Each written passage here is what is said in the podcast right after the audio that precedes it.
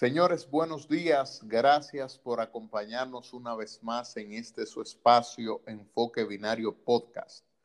Hoy es miércoles y estamos encantados de volver a compartir con cada uno de ustedes, transmitiendo desde una media isla del Caribe situada en el mismo trayecto del Sol para todo el mundo.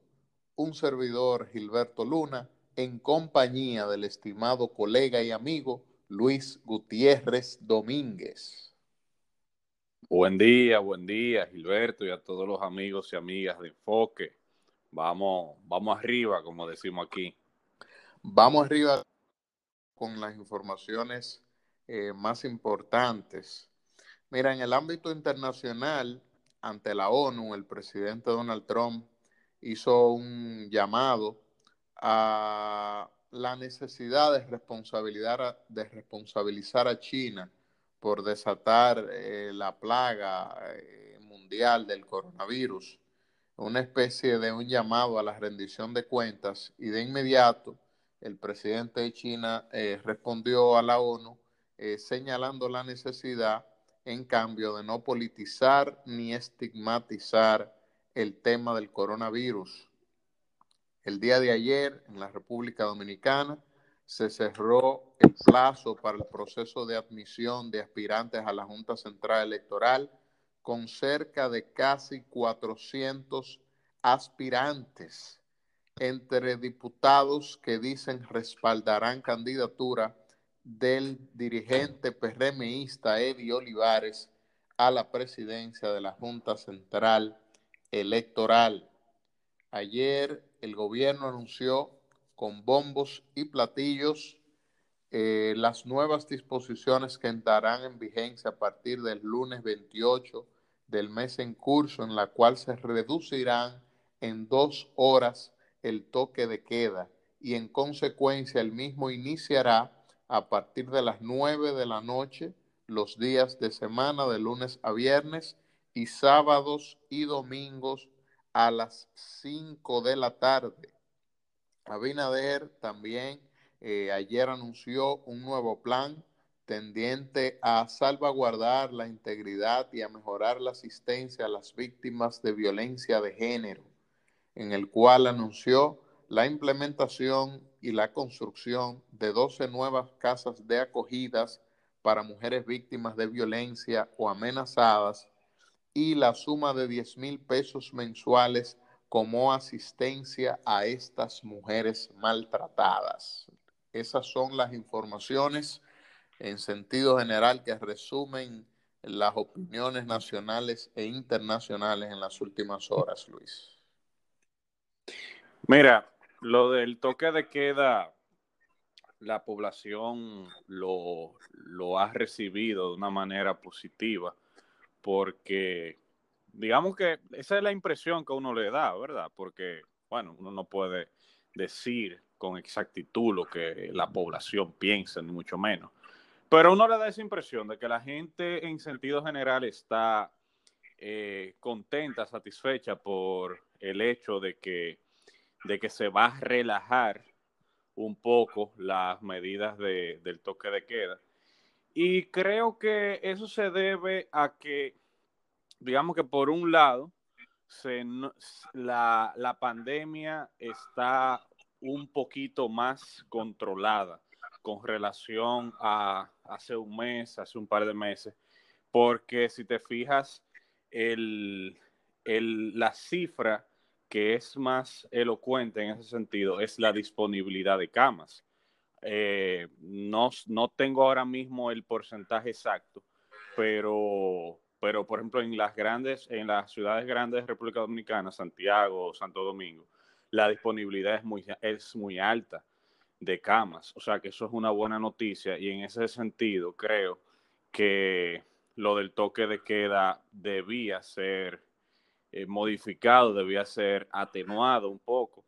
También tomando en cuenta la misma naturaleza del dominicano, Gilberto. El hecho, no, no sé si fue a ti que te lo comenté hace unos días o, era otra persona, que le estaba diciendo que aquí, en este país, si al dominicano tú le dices, mira, hay toque de queda a partir de las 5 de la tarde, los domingos, pero tú veías las playas llenas de gente, más llenas que nunca. Y yo lo que siento es que la gente, en cierto modo, es hasta gracioso decirlo, pero, pero como que trataba de aprovechar el tiempo que tenía disponible. Entonces quería de 8 de la mañana a, a 5 de la tarde comerse el mundo. ¿Verdad? Entonces, óyeme, no, eso de esa manera no funciona por la psicología, insisto, del, del dominicano.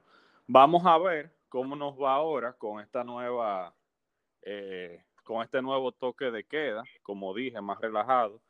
Pero lo que uno como dominicano, como ciudadano, espera es que esto cada vez más esté más controlado y que, y que bueno, y que tanto el gobierno como la población siga haciendo lo que le corresponde, Gilberto. Mira, Luis, eh, definitivamente las medidas que tome el gobierno, eh, que sean medidas consensuadas con todos los sectores, sobre todo con el sector salud, quienes son los protagonistas o quienes deben ser los protagonistas en el manejo de esta crisis sanitaria que está enfrentando no solamente el país, sino también el mundo.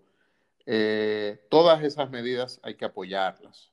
Y como tú señalas, en sentido general, la población eh, ha acogido con mucho ánimo, de muy buena forma, ese relajamiento del toque de queda, esa reducción del toque de queda. Y ojalá, y ojalá que en las próximas semanas y en los próximos meses no veamos eh, un aumento de los casos en correspondencia con esa flexibilidad del toque de queda. Vamos a apoyar eso y vamos a esperar que los resultados sean positivos. No obstante, no obstante, yo quiero hacer un llamado al gobierno y un llamado a la gente, porque quizás yo difiero un tanto en el momento en que se ha tomado la decisión de esa reducción del toque de queda. Si bien existe aparentemente, según las cifras que está mostrando el gobierno, una mejoría en los datos entre las personas que están muriendo, porque no es que no siguen muriendo, y entre las personas que están siendo contagiadas, aparentemente hay una reducción en los últimos días, en las últimas semanas, y qué bueno que sea así. El gobierno dice que tiene la situación controlada, pero ojalá que esto no descontrole la situación. ¿Y por qué digo esto, Luis? Porque nosotros debemos vernos en el espejo de Europa Mira lo que dice Reino Unido ahora mismo, que no descarta un nuevo confinamiento ante el rebrote que existe en ese país y ha adoptado una serie de medidas más restrictivas. Eso mismo que está pasando en Inglaterra, está pasando en España, está pasando en Polonia, está pasando en Francia, está pasando en varios países de Europa que como consecuencia del relajamiento de las medidas que tomaron, de la apertura de la economía, de la salida de la gente a la calle, ha entrado en, Europa en lo que la Organización Mundial de la Salud ha llamado una nueva ola de coronavirus en Europa. Ojalá que la República Dominicana no caiga en una nueva ola, en un rebrote de los casos de contagios Ojalá que este relajamiento formal, porque en la práctica ya se había dado, la gente anda en la calle sin ningún tipo de contemplaciones, y el que no tiene permiso lo saca, el que tiene el permiso no lo usa adecuadamente. Mira cómo en las redes ayer se hizo viral eh, la famosa eh, eh, rubia, que anda en las calles, en fiestas, en actividades fuera de su horario de trabajo y lo que presenta la autoridad cuando la detiene es un salvoconducto que le, permite o está autorizada a transitar en violación a, la esencia de lo que debe ser ese permiso. De manera que eh, ojalá que, que el gobierno y de aquí a diciembre nosotros mantengamos esa situación controlada, porque quizás lo más positivo hubiese sido mantener o implementar una serie de medidas que contribuyeran a que los comercios siguieran con la reapertura, con ese proceso económico que se va dando, pero lograr que la gente también se mantuviera en sus casas, porque hay un llamado del gobierno a que la gente se quede en casa, ese llamado continúa. Entonces, fíjate, ojalá que para diciembre, que es el momento en que la gente quiere salir a la calle, quiere compartir, hay un espíritu de Navidad, incluso culturalmente, ojalá esa medida no tengamos que echarla para atrás, porque el Ministerio de Salud dijo que si eso no resultaba y que si la gente no guardaba el distanciamiento, se iba a volver atrás. Ojalá que para diciembre no sea así y que la situación se mantenga controlada, Luis. Mira, tú tocaste un tema, bueno, tocaste varios temas en ese, en ese aspecto, pero hay uno que me parece el más medular de todo y es el hecho de que pese a las restricciones, la gente ha actuado como si no hubiese las mismas. Lo, que, lo mismo que te decía al principio de mi otro comentario, que realmente en los hechos la gente no está ni guardando el distanciamiento físico, ni está respetando eh, lo del uso de mascarillas y demás. Eh, eso, es una, eso es una realidad. Incluso tuve gente que hasta mal se la pone la mascarilla. Sale a la calle nada más tapándose la boca y se deja la nariz descubierto. Y yo a veces me pongo a pensar, acá, ¿y qué sentido tiene eso? Mejor quítatela porque tú, tú, te está, tú no te estás protegiendo como quieras.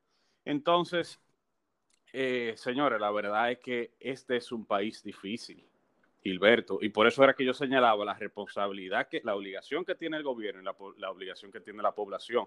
Tú sabes lo que es, Gilberto, tú pasar por la playa de Sosúa un sábado y tú ver el gentío que hay ahí.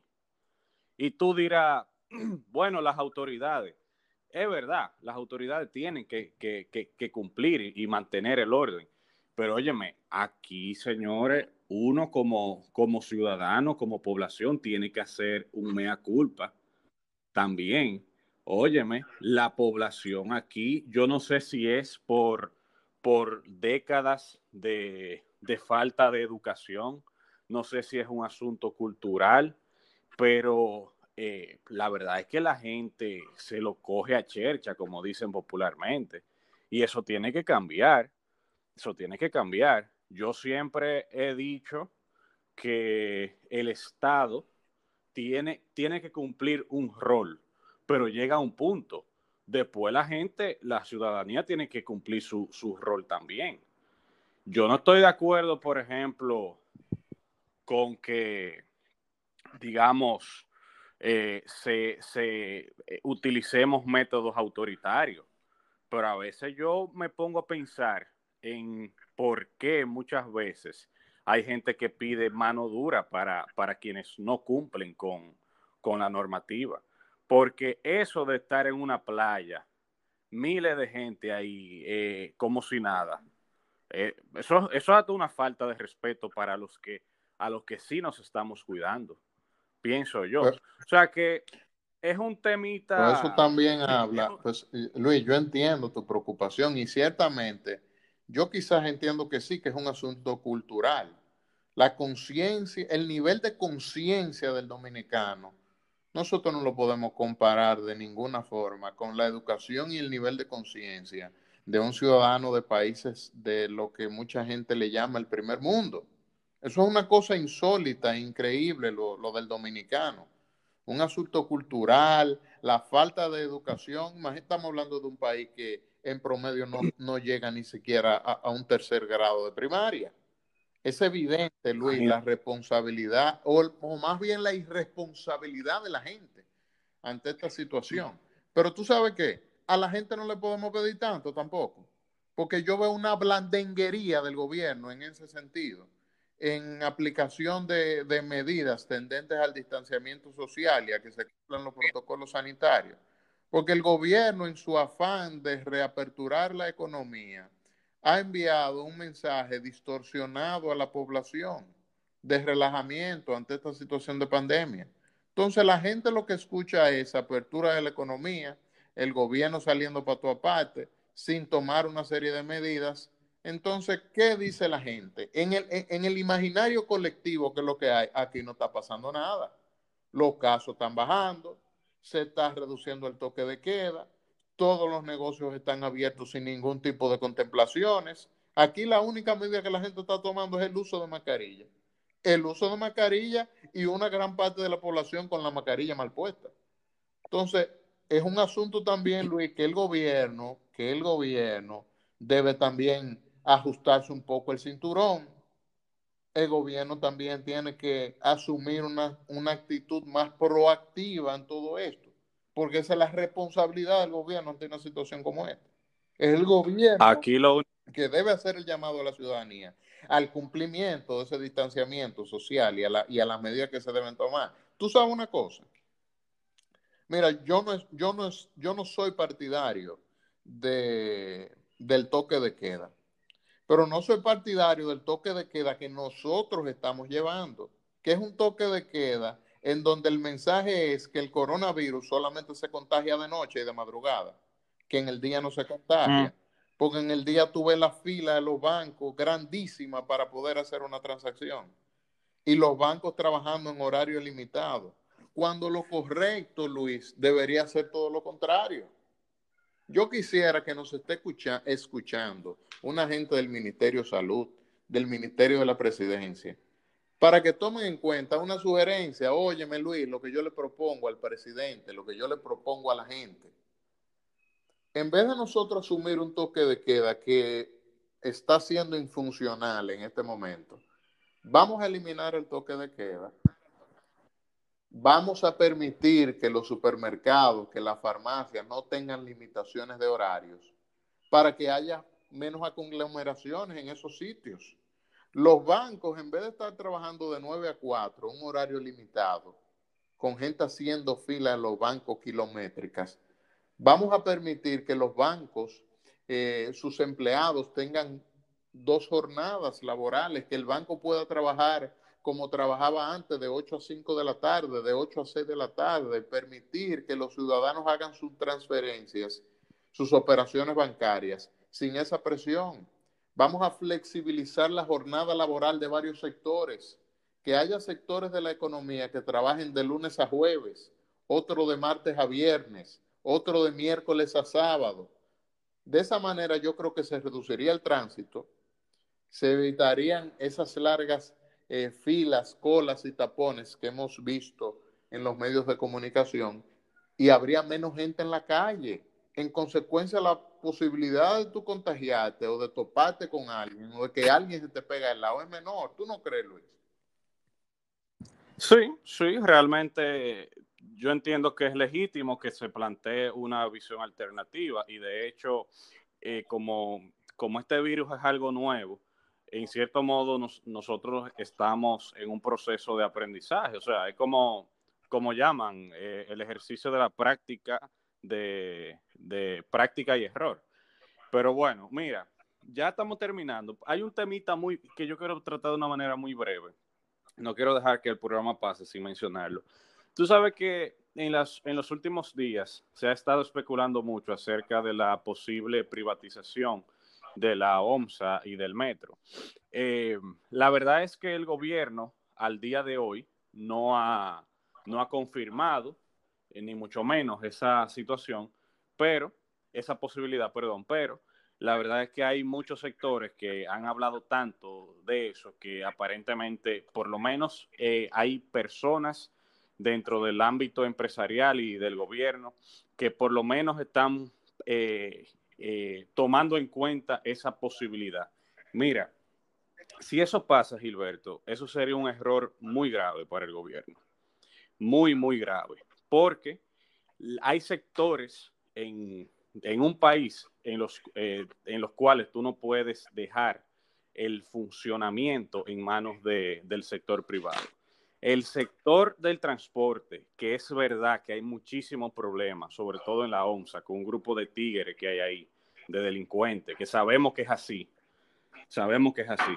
Eh, eso no se resuelve poniendo eso en manos del sector privado.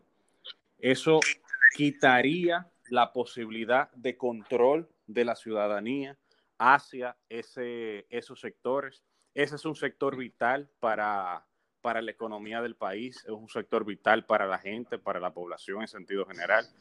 Y ojalá, ojalá que el gobierno no tome la, desafortunada decisión de privatización de esos sectores. Hay sectores en un, en un país eh, que sí, que deben estar en manos del sector privado. El gobierno no tiene que estar poniendo sus narices en todo. Sin embargo, hay otros sectores que también ocurre lo contrario, que el sector privado no debería estar metiendo sus narices ahí. Entonces, vamos a esperar, pero yo en lo personal, esto es una opinión muy, muy mía, eh, no comprometo a nadie con lo que digo. Eh, yo creo que, yo no estoy de acuerdo con eso y creo que sería un error. Creo también que el gobierno de Luis Abinader, que apenas tiene, tiene un mes, ha realizado pasos importantes, pasos muy interesantes en muchos aspectos. Creo que en sentido general, aunque es muy pronto decirlo, eh, ha hecho un trabajo positivo. Las perspectivas son buenas, pero si es por ahí el asunto, eh, lo van a hacer mal. De verdad que sí, lo digo. Mira, el, gobierno lo que debe establecer es un plan de comunicación a los fines de explicarle a la sociedad en cuáles condiciones se daría esa entrada del el sector privado a la OMSA y al metro, por ejemplo. Fíjate que el gobierno está haciendo uso de una nueva ley, eso es nuevo en la República Dominicana, que es relacionada con el tema de las APP, las alianzas público-privadas, que es una de las herramientas que el gobierno va a tener a su disposición en los próximos años para desarrollar importantes proyectos que quizás en este momento, fruto de la misma situación y el contexto eh, actual de la economía, de la salud, de la historia en que le, ha tocado eh, desempeñar sus funciones, no puede hacer eh, de manera unilateral y como una manera también de incentivar la inversión privada en el país en importantes proyectos, el gobierno está haciendo uso de las facultades y de las posibilidades que establece la nueva ley de alianzas público-privadas. Eh, en ese sentido, se hizo eh, o se anunció esa participación del sector privado en lo que es el metro y en lo que es la OMSA. Ahora bien, sería importante determinar de qué manera es que va a participar, cuál es la participación que va a tener, quién es que va a administrar, si el gobierno o el sector privado, cuáles van a ser los fondos que van a invertir el sector privado en esos sectores para tener un nivel de participación. Tú sabes, Luis, los cientos de miles de millones de pesos que se han invertido en obras como el Metro de Santo Domingo, para que entonces se les regale al sector privado. Eso es lo que ha generado ese escosor y ese rum rum en todos los niveles a propósito de que se anunciara esa participación del sector privado en el metro y en la OMSA. Yo entiendo que es un llamado propicio el que tú haces y ojalá que sí, que se respete, eh, bueno, eh, eh, el nivel de responsabilidad que debería tener el gobierno en cosas tan importantes como el transporte público. El gobierno lo que sí debería buscar la manera de incentivar y mejorar el transporte privado, que lamentablemente, salvo algunas excepciones, es un total desastre. Así es, así es, Silberto. Eh, lamentablemente ya hemos llegado al final de este espacio. Eh, la verdad que ha sido un placer compartir contigo y compartir con todos nuestros oyentes. Mañana nos veremos de nuevo. hoy es viernes. A la misma hora. Hoy es viernes. ¿Eh? Hoy es viernes. No, ¿Cómo que hoy es mañana, Mañana es feriado, mañana es Día de la Mercedes, mañana no se Ah, por eso, eso, eso, eso es un, ¿cómo que le llaman a eso? Eh, un viernes, viernes y marrón. Viernes y marrón. Entonces nosotros nos encontraremos con, la, con la gente ya el próximo viernes. O sea que tú, que tú le vas a quitar la posibilidad a nuestros oyentes de enfoque de que nos escuchen mañana. Oye, pero tú eres bárbaro, de verdad. Bueno, ¿Eh? bueno. Señores, nos veremos. Excelente día. Bye bye.